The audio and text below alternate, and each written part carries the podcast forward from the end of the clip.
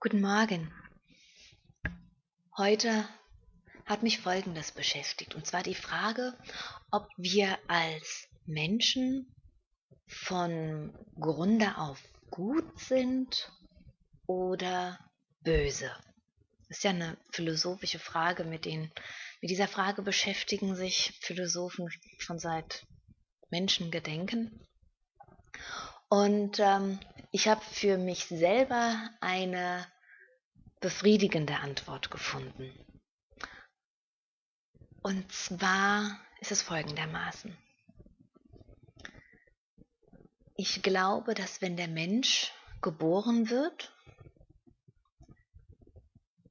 kein guter Mensch ist in dem philosophischen Sinne, sondern ein ein Rohbau mit den Genen und dem Gedankengut der Generation oder der Generationen seiner Familie und seiner Kultur und Gesellschaft.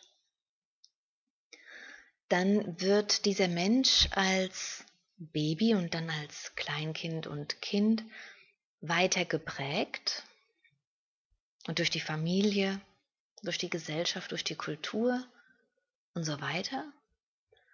Und daraus entwickelt sich der Mensch mit seinen Denkweisen, Glaubenssätzen und auch ein Stück weit mit seinem Charakter. Inwieweit dieser Mensch dann von unserer westlichen Kultur als gut oder böse bezeichnet wird, hängt dann natürlich auch davon ab, wie derjenige groß wird. Ich denke jetzt zum Beispiel an ähm, junge, junge Menschen, junge Männer in Südamerika, die in der Drogenmafia als Achtjährige zu Killermaschinen herangezogen werden.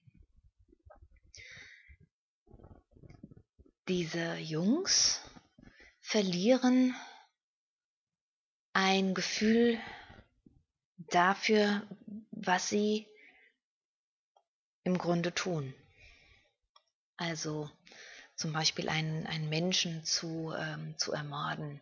Sie werden da von ihren Gefühlen und Emotionen abgekoppelt. Also die Jungs sind dann böse ja, und ähm, teilweise dann auch von der ähm, von deren äh, Umgebung äh, geprägt, weil sie es vielleicht nicht anders wissen. Ich denke, dass Menschen, die unerzogen groß werden, undiszipliniert, die ihre Gedanken nicht kultivieren, tatsächlich mehr dazu neigen, böse sein zu können. Wobei ähm, ich erspare mir jetzt die Definition von böse. Ähm, ich sage nur ganz kurz, dass das eben die Menschen sind, die ähm, eben nicht angemessen gut handeln, sondern vielleicht egoistisch, egozentrisch, die vielleicht auch schlagen, betrügen, lügen und so weiter. Also alle die Dinge tun, die äh, wir von unseren Grundprinzipien als äh, unangemessen und schlecht betrachten. Wird jetzt ein Mensch reifer, reflektierter, wenn er sich wirklich auf die Suche macht nach Wahrheit, Klarheit und nach seinem inneren Wesen, neigt er mehr und mehr dazu, das Gute in sich zu entdecken und zu kultivieren. Und so wird aus einem Lausbub dann auch ein guter, reifer Mensch. Also es hat viel damit zu tun, wie wir uns als Menschen kultivieren. Ja, und was bedeutet das? Ich glaube, dass wir als Menschen, wenn wir uns kultivieren, wirklich Struktur brauchen. Ja, wir brauchen einen, einen Rahmen, in dem wir uns verhalten können. Und ich glaube auch, erst wenn wir uns in dieser Struktur zurechtfinden und durch diese diese Rahmenbedingungen und Grenzen unser Wesen wirklich so kultiviert haben, dass wir ein guter Mensch sind, dann haben wir das Bedürfnis, uns wirklich freien Lauf zu lassen. Ja, ähm, deswegen liest man ja auch ähm, sehr viele Dinge von Menschen, sagen wir mal ab 40, 50, die ähm, sehr weise davon reden, ähm, sich nicht mehr so eingrenzen und einschränken zu lassen, auf ihr Herz zu hören und ähm, das Leben in Fluss zu bringen und so weiter. Ich denke, das hängt damit zusammen, dass diese Menschen äh, sich kultiviert haben und durch diese Kultivierung diese Freiheit äh, sich auch erarbeitet haben, weil sie wissen instinktiv, wie sie sich bewegen in unserer Gesellschaft, dass es für sie selber und für andere Menschen bereichernd ist. Und ähm, ich denke, das ist ein, das ist ein Prozess. Und dieser Prozess müssen sich manche Menschen wirklich hart erarbeiten. Was will ich damit eigentlich zum Ausdruck bringen? Hm, ganz einfach.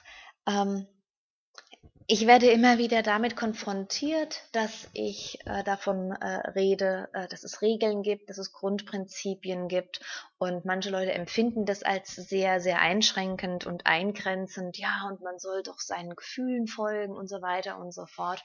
Und ich finde das eben sehr kritisch, weil die Gefühle an sich ohne dass der Geist kultiviert ist, ähm, kein guter Ratgeber ist. Ich glaube, dass Gefühle und Emotionen dann gute Ratgeber sind, wenn auch der Geist kultiviert ist. Und um den Geist zu kultivieren, brauchen wir Rahmenbedingungen. Und dazu gehören auch Grenzen.